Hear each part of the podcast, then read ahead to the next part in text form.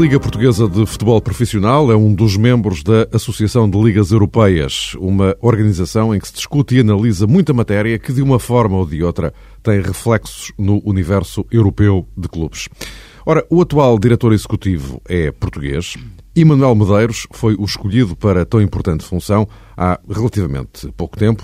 De qualquer forma, o tempo suficiente para que hoje venha ao programa Liga de Campeões responder às perguntas da TSF e do Jornal Notícias sobre como está a lidar com esta missão e ajudar-nos também a perceber melhor quais as ideias da Associação Europeia sobre várias questões que preocupam os clubes e o futebol europeu em geral.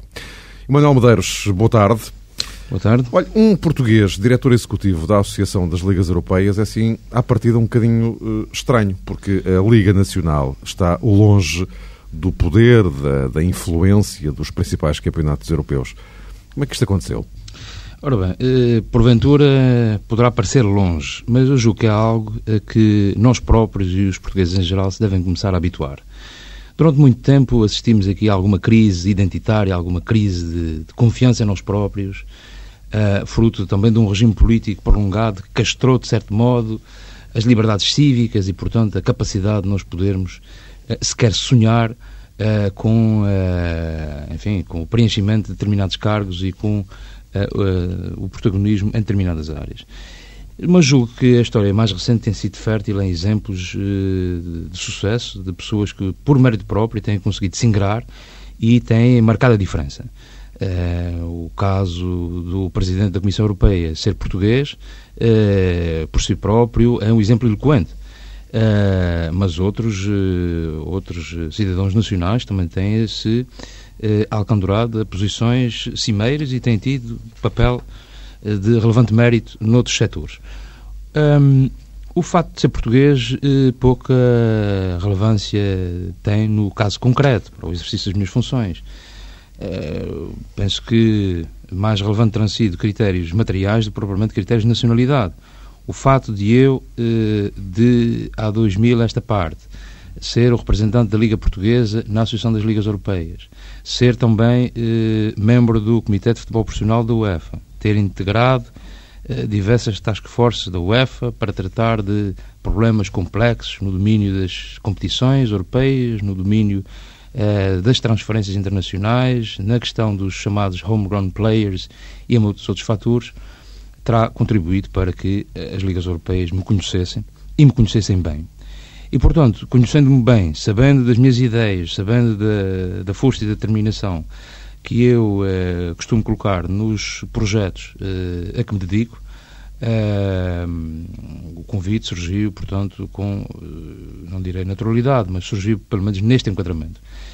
E é importante também assinalar o contributo que a Liga Portuguesa, ao longo dos anos, deu para que esta realidade fosse de facto uma realidade palpável e saliente.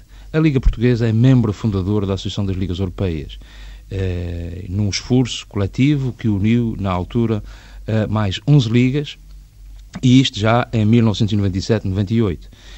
Eh, e, portanto, o nosso trabalho sempre foi reconhecido. Naturalmente que a Liga Portuguesa é uma liga eh, à dimensão do país, eh, quando comparado com outras potências desportivas e até económicas eh, eh, bem à nossa, eh, enfim, nas nossas imediações. Já não falo só na vizinha Espanha, mas na Inglaterra, noutros países. E, de facto, Portugal é um país pequeno, periférico, em alguns casos ultraperiférico, de, de, demograficamente débil também. O tecido empresarial é o, o que é, e, portanto, tudo isto acaba por se refletir na própria dimensão do mercado futebolístico. E quando falo em mercado, é natural falar-se na questão do mercado televisivo, dado que é, por excelência, a maior fonte de receitas uh, do futebol. Uh, mas, no fundo, foi um processo uh, gradual, progressivo, não foi desprovido de dificuldades, porque num, num meio ultraconservador como é o futebol, por vezes qualquer sopro de mudança provoca resistências. Eh, e não há dúvida que houve muitas resistências e muitas dificuldades a ultrapassar para transformar este grupo de ligas, que havia sido constituído em 97, eh, mas como mera associação de facto, uh, para transformá-lo numa associação de direito, com personalidade jurídica, com identidade própria, com visibilidade e, portanto, também com uma voz acrescida para poder dar um contributo na resolução de problemas que se colocam à esfera europeia. Vamos, vamos conversar um pouco sobre os problemas do, do futebol europeu. O Sepp Blatter, o presidente da FIFA, defendeu esta semana que as ligas nacionais não, não sejam disputadas por mais de 16 clubes. Curiosamente, é isso que vai acontecer em Portugal já a partir da próxima época. Qual é, qual é a sua opinião sobre, sobre esta matéria? Ora bem, esta é uma matéria que nos levaria a, a, a enfim, extensas divagações e, porventura, até escrever alguns livros, porque eh, há muita tendência para eh, analisar os problemas do futebol numa lógica uh, avulsa. Eu acho que os problemas do futebol devem ser vistos encarados numa lógica global. Uh, e quando se fala uh, em redução do número de clubes participantes nas competições, normalmente tem-se em vista dois objetivos teóricos. Um seria o aumento da qualidade competitiva, o outro seria enfim, a maximização de receitas e, por outro lado, a racionalização no plano das despesas. Mas isto, não, por vezes, não passa de, uma mera, de um mero eufemismo, porque muitas vezes aqueles que advogam a redução do número de clubes, designadamente o caso da FIFA, eh, falam com intuitos eh, próprios, com intuitos... Interesse próprio para haver mais, mais datas disponíveis sim, para as seleções nacionais. Exatamente. Eh, para os Jogos Internacionais, ainda agora criou um Mundial de Clubes, mesmo que isso também venha a agravar, eh, enfim, o, a saturação física dos jogadores e venha contribuir, de facto, para é, para alguns problemas que estão identificados e que são muito falados. Portanto, é preciso perceber que por, por, por trás de muitas dessas medidas avulsas que são aventadas, há interesses eh, que não são propriamente eh, confessados, mas que são facilmente perceptíveis. O que nós em Portugal estabelecemos. Mas isto, foi... deixe-me só perguntar, isto globalmente é, uma, é, um, é um cenário que, que, não interessa à Associação Europeia de, de Clubes?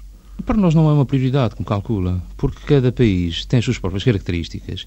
E se em Portugal houve razões ponderosas que levaram a que, a título experimental, fosse ensaiada essa redução para 16 clubes, noutros países, como, como a Inglaterra, ou como a Espanha, ou como a Alemanha, eh, reduzir uh, para 16 clubes significaria um, uma grave entorse nas competições nacionais. E é preciso não esquecer que são as competições nacionais, designadamente nas chamadas Big Five, que são responsáveis por uh, qualquer coisa como 5,6 uh, eh, mil milhões de euros, o que representa mais de 50% da riqueza produzida pelo futebol a nível mundial. Enquanto as, as, as competições da FIFA e da UEFA não, uh, não vão além dos 13%. Portanto, é preciso ver que de facto, é o futebol profissional. São as competições profissionais nacionais que produzem a riqueza que depois faz no, movimentar todo este fenómeno. No fundo, no fundo, isto parece uma guerra comercial. A FIFA quer aumentar a cota de mercado. Bom, eu não faço juízo de valores acerca, da, acerca das intenções do, do Presidente da FIFA quando anuncia estas medidas. Naturalmente que há prós e contras em, em, em todos esses setores. Mas eu julgo que aqui devem ser as ligas nacionais a tomar a decisão, porque são elas que são os principais responsáveis, em termos de regulação, em termos de organização, em termos de gestão, aquelas que melhor conhecem as potencialidades e os constrangimentos das suas próprias competições e, portanto, essa decisão, em última análise, deve ser deixada ao seu, uh, ao seu prudente e douto critério. É por, isso, é por isso, já agora deixe-me só esclarecer este ponto, é por isso que, e para as pessoas também entenderem, uh, que acontecem uh, opções, enfim, algo contraditórias, como por exemplo a Inglaterra, no Natal e Ano Novo, aquilo é jogos atrás de jogos, é non-stop. Uhum. E, eh, por exemplo, agora, eh, esta semana, eh, foi definido que para o calendário italiano, na próxima época, há férias de inverno, férias uhum. de Natal. Exatamente. E num, num passado não muito uh, longínquo, em Portugal também não havia pausa de Natal, mas houve uma reivindicação enfim, eh, levantada pelos jogadores. Exato, exato. Mas eu falei, foi... eu falei de Inglaterra e, e Itália propositadamente porque fez exato. uma referência às Big Five e, portanto... Exato. Mas a Inglaterra, como sabe, há uma proliferação de competições. Uhum. Claro, há, claro. há a Premiership, depois há a Taça da Liga, há a Taça da Inglaterra, há as competições uh, europeias e há ainda agora, uh, enfim, a outro nível, o, Mundial de Clubes uhum. da FIFA. Claro. Portanto, há aqui uma grande saturação de datas e é um, um, grande, um grande constrangimento em, em, termos de calendários. Daí que também aproveito para, para focar nesse aspecto que é fundamental. A questão do calendário internacional não pode ser fixado de cima para baixo, sem auscultar aqueles que são os destinatários primeiros, que são os clubes organizados através das respectivas ligas. E este é um problema verdadeiramente dramático. Porque o que nós estamos a assistir, de facto, é que cada vez mais os calendários nacionais são comprimidos para satisfazer os eventuais interesses comerciais de outras organizações. E, portanto, tem que haver ponderação, tem que haver equilíbrio e tem que haver uma justa medida em tudo isto. E é justamente por isso que nós decidimos criar, para além de noutros setores, algumas comissões eh, permanentes sectoriais para poder monitorizar e para poder acompanhar a par e passo tudo o que se passa nesses domínios, designadamente no âmbito da fixação do calendário internacional.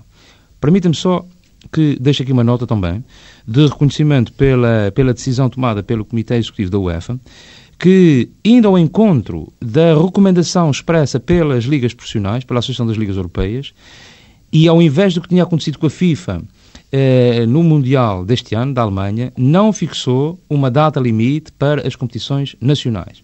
Justamente por uma questão de sensibilidade para com os problemas e para com os constrangimentos dos calendários nacionais e, portanto, seguindo a nossa recomendação, entendeu não fixar a data limite para que os campeonatos terminem antes do, do Euro 2008 e Euro 2012, contrariamente ao que aconteceu agora com o Mundial 2006, em que a FIFA determinou salomonicamente que as competições tinham que acabar até 7 de maio. Em relação à, à realidade portuguesa, vamos ter um campeonato com 16 clubes. Considera que isso pode ser um avanço ou acha que pode ser um retrocesso com redução de despesa, de, de receitas, etc.? Eu estou convencido que é um, passo, é um passo em frente e que vale a pena ser testado e a Liga, com grande pragmatismo, aliás, por unanimidade dos clubes em Assembleia Geral, assim o decidiu. É certo que havia outros cenários, havia cenários até de redução para 12 clubes e, curiosamente, inspirados no modelo escocês. E eu, quando falei, ainda recentemente, com o Presidente da Liga Escocesa acerca dessas problemáticas, eh, eh, confesso que ele não conseguiu conter um sorriso, porque precisamente o modelo escocês está longe de ser um modelo exportável. Eles próprios não estão satisfeitos com, eh, enfim, com a vertente competitiva e com a evolução financeira da sua própria competição. E exemplo acabado dessa insatisfação é o facto de, permanentemente, aqueles que são os dois emblemas de topo do futebol escocês, Tentarem viverem passar-se para a Premier League. Permanentemente a bater à porta da Premier League para, para uh, poderem disputar essa competição. E, portanto, uh, quando se fala em cenários uh, especulativos e, e, em medidas estritamente aritméticas, desprovidas do conhecimento real dos prós e dos contras que essas medidas acarretam, por vezes gera-se um, um, um, debate de surdos em que ninguém ouve ninguém e era importante que as decisões fossem tomadas e discutidas de uma forma sustentada e de uma forma maturada, com o conhecimento da realidade e não, por vezes, embarcando no modismo de dizer, bom, agora vamos para 12 ou vamos para 10, quando isto também só servia aos grandes clubes e uh, o que não seria o mesmo para os de pequena e média dimensão. Manuel Medeiros, uh, como é que os seus colegas lá na Associação uh, Europeia como é que eles encaram estas coisas, estes problemas de, que se passam aqui em Portugal, de clubes da Liga Profissional com ordenados em atraso, problemas financeiros de variedíssima ordem? Como é que eles, como é que eles encaram isto? Olha, como é que encaram? É, eu vou-lhe dizer o seguinte: não é agradável para ninguém, seja no setor do futebol, seja noutro qualquer, é, passar por dificuldades e, e ter uh, gestões deficitárias e ter problemas de tesouraria e salários em atraso e, e, enfim, às vezes despedimentos em massa. Isto tanto acontece no futebol como acontece noutros setores da nossa sociedade. Uh, e se nós formos ver o drama que é uh, profissionais qualificados, e quando digo qualificados digo com qualificação superior, uh, estarem em situação de extrema precariedade e até eh, no desemprego, como são o caso dos professores, que é um exemplo realmente dramático, eh, dá-nos que pensar. Mas nós temos que ver estas questões com sangue frio. Pelo menos quem tem responsabilidades de decidir não, não, pode, eh, não pode tomar decisões com base na emoção. Tem que tomar com base na razão.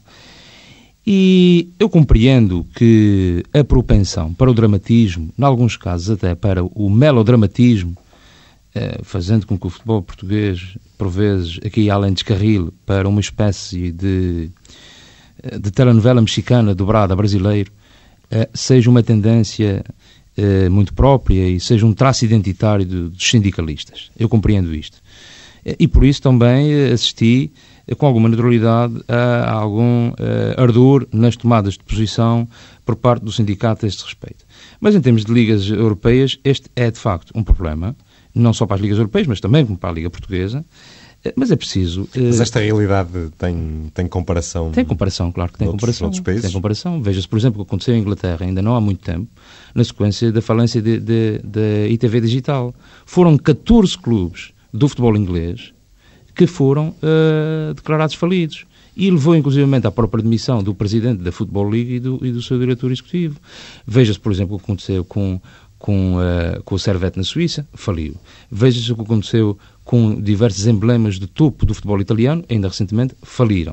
Uh, e depois uh, veja-se o caso do futebol germânico. O que é que aconteceu na Alemanha depois da falência do grupo Kirchmedia?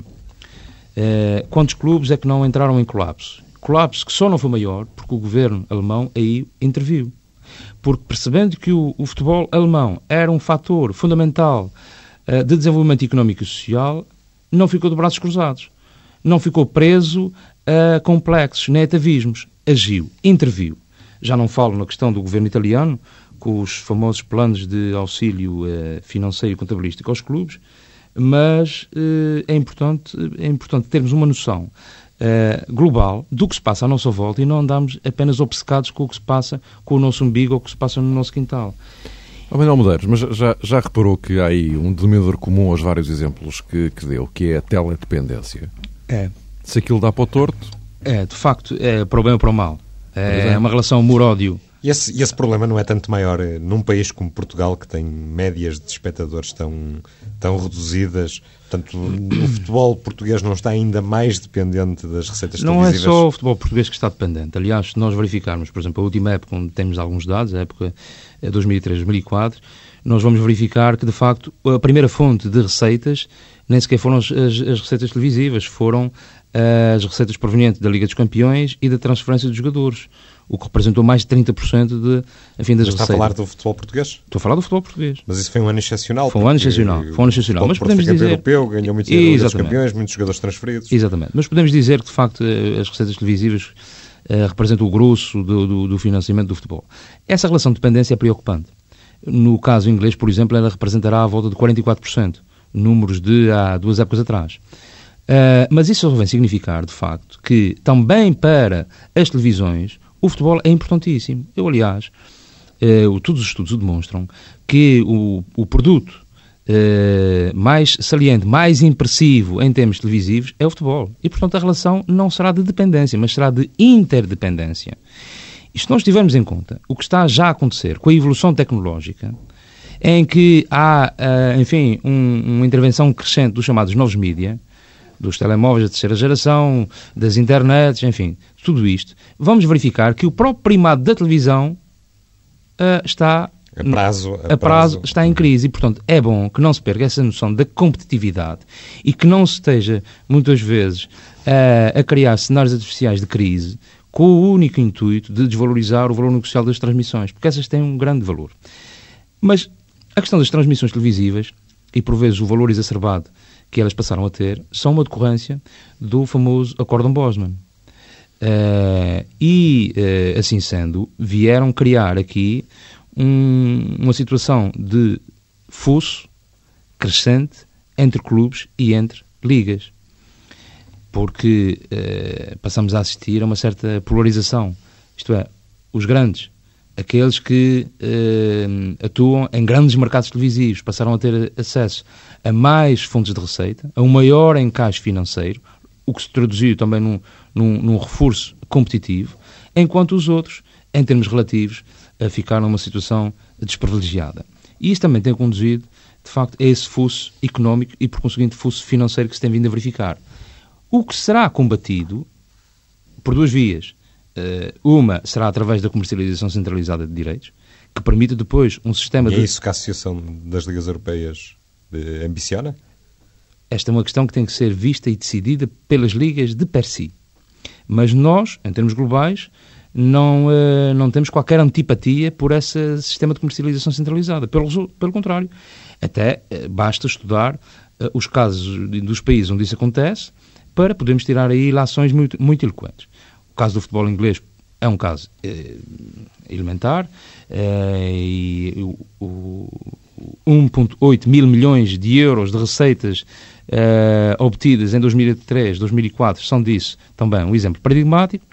Eh, mas a possibilidade de haver uma lógica de grupo, de um funcionamento de aproveitamento de sinergias coletivas, de maximização do valor comercial das competições, também permite, por seu turno, que haja implementação de sistemas de solidariedade equitativos e equilibrados. De maneira que, quer o primeiro classificado, quer o último, podem ascender e podem usufruir de uma parte das receitas geradas pela, toda a competição.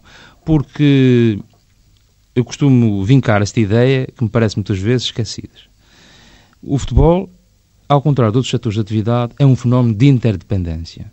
Aqui os clubes não lutam para extinguir os seus adversários.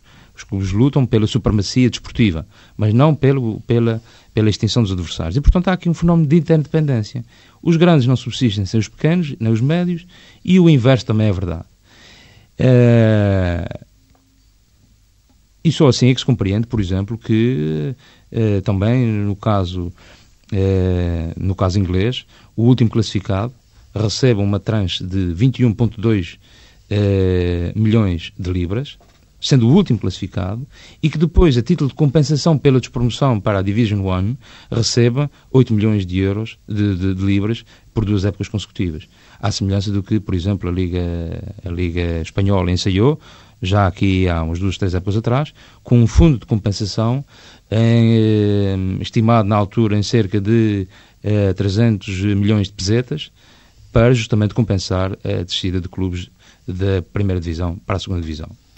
A situação em Portugal começava diferente, não é? Pois, era, era aí que eu ia chegar. É que, eh, é que eu estava aqui a ouvi-lo e a pensar que estava quase a falar de, de outro planeta, não é? Quando, é. quando estava a olhar, quando comecei a pensar na realidade portuguesa. É, enfim, é, de facto pode-se dizer que é outro planeta, porque no futebol português há muito que os clubes tomaram a decisão de enverdar por um caminho de comercialização individualizada, o que significa que a Liga uh, viu-se, inclusivamente, despojada da possibilidade de comercializar de forma centralizada até os, os, os, os três minutos, os resumos televisivos, que permitiam um encaixe financeiro uh, interessante e permitiam depois um sistema de repartição desses, desses dinheiros por todos os clubes intervenientes na competição. Mas isso só significa, de facto, para sublinhar o quão importante é, é o cabal aproveitamento é, das sinergias de grupo e também da solidariedade financeira. Porque sem solidariedade financeira, então o desporto será apenas um fenómeno para alguns e não para todos, como devia ser.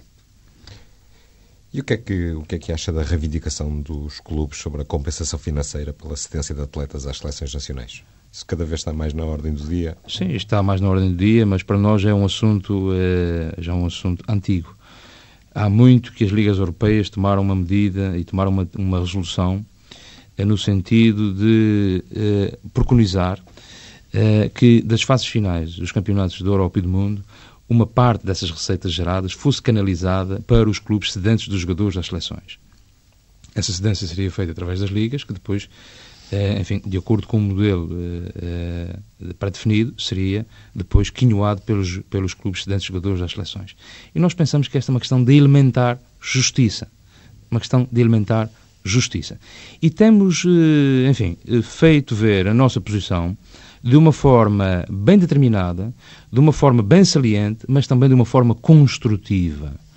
Porque para nós o futuro passa pela evolução e não passa pela revolução. E, uh, e, ainda esta semana eu tive uma reunião com o presidente da, UEFA e com o seu diretor executivo, Lars Christer Olsen, e tivemos a oportunidade de falar sobre estas e outras temáticas e eu também tive a oportunidade de registrar uh, a renovada receptividade da UEFA numa solução de compromisso, numa solução que possa ser satisfatória para ambas as partes e que ponha fim a este foco de conflito que está deflagrado com o epicentro. Pelo, pelo que percebo de, das suas palavras, é é mais fácil dialogar com a UEFA do que com a FIFA. É verdade? Não é verdade? Bom, nós uh, somos uma associação uh, com âmbito de incidência europeu e, portanto, o nosso interlocutor privilegiado, de facto, é a UEFA. E foi assim que, a partir de 97, começamos a cimentar uma plataforma de cooperação que tem vindo a ser frutuosa, tem vindo a ser profícua e tem vindo também a traduzir-se no reconhecimento por parte da UEFA, no contributo positivo por parte das ligas europeias, ao ponto de, na última revisão do memorando de entendimento entre ambas as instituições, ter sido aí consagrado já um reforço do, do, seu, eh, do seu raio de, de ação, da sua capacidade de participação, eh, traduzido inclusivamente na criação um novo órgão de cúpula no seio da UEFA. Trata-se do Conselho Estratégico do Futebol Profissional Europeu, onde terão assente quatro vice-presidentes da UEFA e eh, outros quatro representantes das ligas europeias. Portanto, penso que é um passo significativo no reconhecimento institucional da nossa associação, no reconhecimento do mérito do nosso trabalho e também na justeza das nossas posições. Mas insistindo na, naquilo que falava o Francisco, eh, com a FIFA é mais complicado. Como é, mas como é que vocês conseguem lidar com, com a FIFA em relação a esta questão, sabendo nós que nos grandes clubes europeus há cada vez mais grandes jogadores não europeus e que, consequentemente, estão nas seleções dos países deles, não é? Exatamente, exatamente. Mas é, lidamos com naturalidade. Lidamos com naturalidade, não temos. Eh, não temos, enfim, uma relação complexada com nenhum organismo desportivo, seja ele a FIFA, seja a UEFA, seja a própria Pois, mas o, o que eu lhe pergunto é a receptividade do outro lado. Como é que têm como é que Bem, tem visto penso isso? Que, eu penso que o Presidente da FIFA, ainda recentemente, veio a, a reconhecer a legitimidade dessa reivindicação e, uh, e até veio atribuir responsabilidades às seleções nacionais da resolução deste problema. Uh, porventura, uh, porventura, FIFA e associações não falarão em uníssono, mas a verdade é que o, o, princípio do reconhecimento da legitimidade e da justeza dessa posição parece-me que é, enfim, é algo que salta à vista. E no caso concreto daqui de Portugal, também não posso deixar passar a oportunidade para eh, prestar o meu reconhecimento à sensibilidade que houve, quer da parte da Liga, quer da parte da Federação, para chegarem a acordo sobre esta matéria. Todos nós sabemos que era um compromisso político do Dr. Gilberto Madil, quando se recandidatou a este último mandato, e que este era também uma, enfim, uma pedra fundamental e uma reivindicação e uma aspiração é, essencial por parte da Liga Portuguesa de Futebol Profissional. E foi, enfim, eh, culminando quase três anos de é, conversações sobre esta matéria, no, último, no último processo de revisão do protocolo, ficou já explicitamente consagrado que a Federação iria compensar financeiramente os clubes cedentes de jogadores, incluindo naturalmente a questão dos seguros, e eu só faço votos é para que eh, da, da escrita à prática não sejam necessários mais três anos. É uma, o, uma promessa já para este Mundial. E eu folgo muito com isso e aplaudo. Uhum. Há quase um permanente conflito entre as leis da União Europeia e os regulamentos da, da FIFA. Uhum. E, neste diferendo, onde é que se situa a Associação, da, a Associação das Ligas Europeias? Nós situamos-nos eh, num plano muito, muito pragmático e muito claro, mas também muito ciente das nossas convicções. E para nós, a especificidade do desporto e a autonomia dos seus órgãos é um princípio inalienável e inegociável. Entendemos, de facto, que tem havido, ao longo do tempo, um crescente de intervenção das leis comunitárias uh, no, no desporto, mercê também da sua crescente profissionalização e comercialização, mas naquilo que é estritamente desportivo, esse é um reduto que eu diria sagrado e, portanto, aí não deve intervir, uh, não deve intervir a burocracia de Bruxelas. É, e ainda há relativamente pouco tempo tivemos a oportunidade de transmitir de viva voz ao Dr. Drão Barroso, na qualidade de Presidente da Comissão Europeia, os nossos pontos de vista sobre esta, sobre esta questão. Uh, sobre esta e outras questões, devo dizer, não é? E também por isso foi importante e gratificante registar da parte dele a abertura, a receptividade e a aceitação do princípio de que em matérias que nos digam direto e indiretamente respeito, as ligas europeias devem ser consultadas. Foi isto que ficou, uh, foi isto que ficou, uh, enfim, acertado entre nós e foi isso, de resto, que se tem vindo a verificar. No caso concreto do, da, da chamada Independent Review, que está a ser levada a cabo uh, pelo nosso compatriota, Dr. José Luís Arnaud, por incumbência, por incumbência de, da União Europeia e também da própria UEFA. Já, tive, já fomos eh, formalmente convidados eh, para uma reunião a fim de podermos ser consultados e expressarmos os nossos pontos de vista sobre todas essas questões estruturantes que estão em discussão na cena europeia. Por outro lado, começamos também neste projeto por nos reunirmos com aquele que foi o autor desta iniciativa, o Ministro do Desporto inglês, o Sr. Richard Caborn, e logo no princípio de janeiro tive, tive a oportunidade também com ele conversar sobre estas matérias e de lhes apresentar, e lhes apresentar os nossos pontos de vista. Devo dizer que há, em muitos aspectos, uma grande sintonia de pontos de vista e, em todos eles, o reconhecimento explícito e expresso de que as ligas europeias são uma voz eh, incontornável eh, e da maior importância para que estas reformas possam eh, ser levadas a bom porto. Já vi que está otimista em relação a, a essas questões. Uh, agora, há aqui uma questão que, que, enfim, tem marcado muito estes últimos tempos, uh, e não só em Portugal a questão dos tetos salariais. Uhum. Uh, Parece-lhe um, um, caminho que pode eventualmente parar em definitivo essa escalada do valor dos salários dos jogadores, que hoje parece ser talvez o maior constrangimento financeiro dos clubes, dos clubes europeus. Sim, de facto, essa questão dos tetos salariais é uma questão recorrente, não é? Já foi abordada aqui há uns anos, mas porventura nos moldes diferentes daqueles que seria curial. E, uh, e no fundo, esta questão coloca-se porque os clubes continuam a, despender verbas de forma insustentada com salários de jogadores e até mesmo de treinadores. E aí, mais uma vez, a Liga, a Liga Portuguesa, designadamente o seu presidente, tem sido ao longo dos anos de uma coerência e de uma uh, clarividência que não posso deixar de salientar.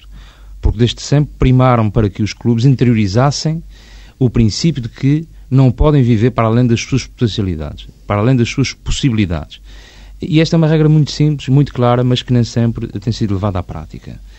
Uh, os, a, a, questão dos tetos salariais, por si própria, uh, levanta alguns problemas. Problemas de, enfim, de direito comunitário.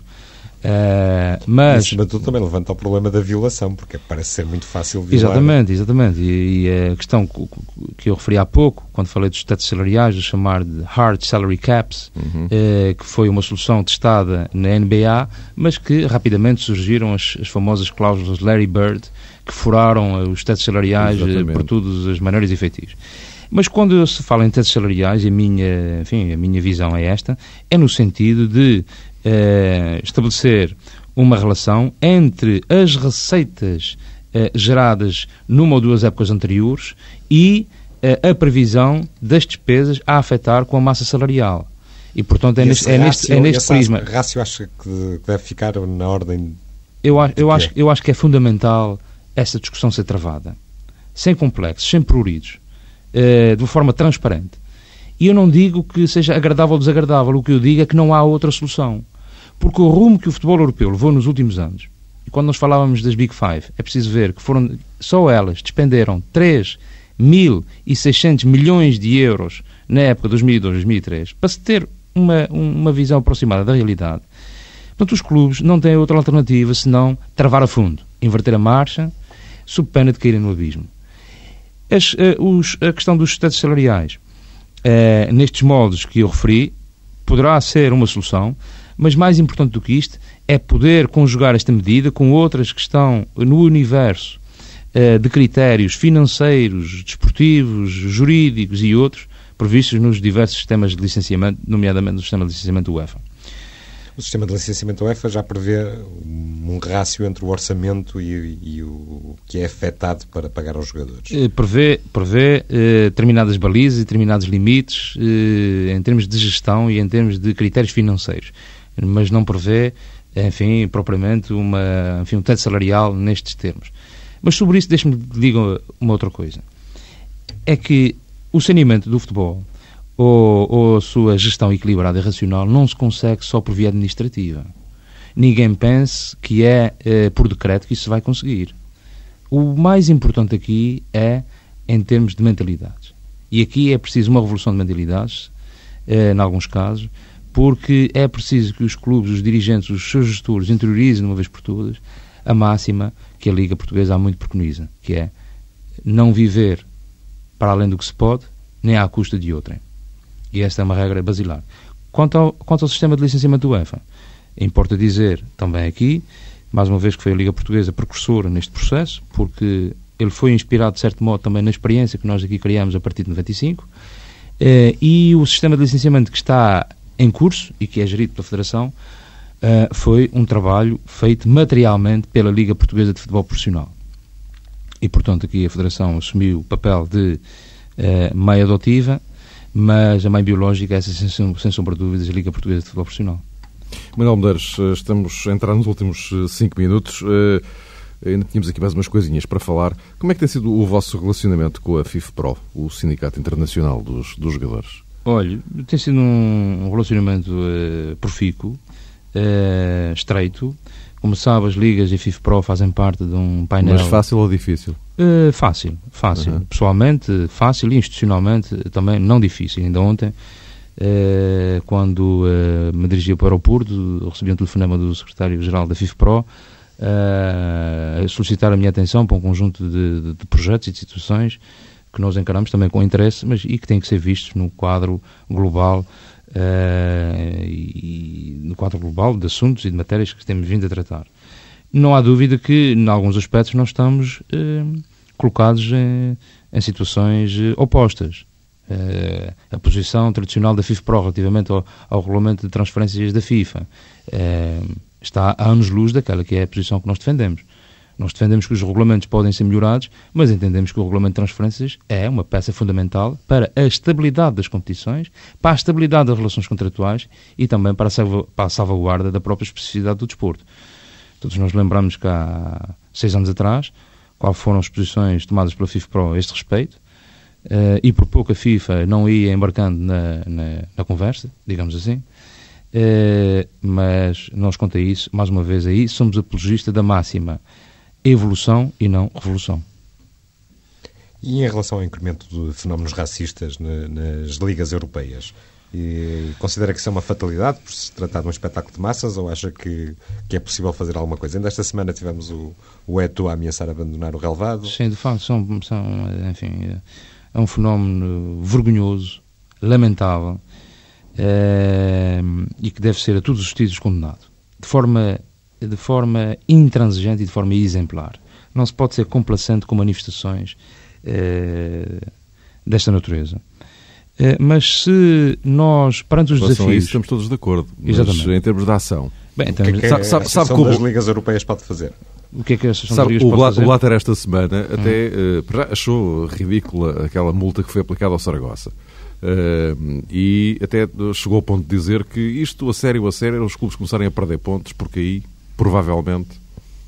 Bom, mas a questão das sanções de natureza desportiva é uma sanção que pode ser e deve ser encarada por todas as ligas no quadro da sua autonomia e funcionamento uhum. e no quadro do seu próprio autogoverno. Uh, e, portanto, nesta matéria também as ligas estão perfeitamente cientes uh, da realidade. Uh, mas devo dizer que tem as ligas europeias, em conjugação com as outras entidades, os outros organismos, desenvolvido um conjunto de matérias destinadas a sensibilizar o público que vai aos estádios, no sentido de evitar esse tipo de manifestações. Mas é preciso ter a noção clara de que não é o futebol que gera o racismo. É o racismo que se serve do futebol para se manifestar e para se projetar. E, portanto, há medidas que podem e devem ser tomadas em consideração e desenvolvidas e levadas à prática, não só no plano do combate ao racismo, como no próprio combate à violência no desporto. É? E aí, todos nós nos lembramos do que era o futebol inglês eh, antes de 1992, antes da criação da, da Premier League, eh, e partindo de, da noção da realidade e da concertação de esforços também com as autoridades locais e nacionais, foi possível, de facto, minimizar toda essa situação e projetar o futebol britânico de outro nível. Mas esse, de facto, é um, é um combate sem quartel eh, que, e que não nos deve poupar esforços. E aí também a comunicação social tem um papel importante na sensibilização uh, da opinião pública. Manuel Madeira, estamos em cima da hora. Uh, tínhamos aqui, evidentemente, muito mais coisas para, para conversar. Ficará para, para outra oportunidade, mas para já a ideia era ficarmos com um, uns dados abrangentes em relação a esta sua, este seu início de, de, mandato como diretor executivo. Só para terminar mesmo, está satisfeito com a forma como as coisas estão a decorrer? O seu trabalho? A integração, a interligação? Devo dizer que sim, embora se trate de um projeto eh, que envolve eh, grandes responsabilidades, mas é um projeto que eu levo a cabo, como dizia aqui há pouco, eh, com, enfim, com um sentido de missão e com quase como um sacerdócio. Como, como tudo o que faço na vida e a que me dedico. É uma dedicação de exclusividade, ciente de facto de, dos desafios, ciente de, da grandeza das responsabilidades, mas tem sido gratificante verificar que em termos de reconhecimento institucional, que em termos de visibilidade, que em termos de reforço da capacidade de influência e, e de transformação positiva das realidades, o trabalho começa já a, a fortificar. Como gratificante também tem sido registrar uh, a adesão entusiástica das ligas europeias uh, e a sua constante mobilização em torno dos projetos que nós vamos alavancando e das dinâmicas de grupo que vamos criar. Isso de facto tem sido aí, uh, tem sido aí muito gratificante, de facto, constatar. mas como diz, como diz, como diz os ingleses, no pain, no gain e, portanto, só com sacrifício é que se consegue, e muito trabalho, é que se consegue, de facto, produzir alguma coisa. Manuel Medeiros, diretor executivo da Associação das Ligas Europeias, muito obrigado pela sua presença na Liga de Campeões. Na próxima semana, TSF e Jornal Notícias com outro convidado e outros temas. Boa tarde, até para a semana.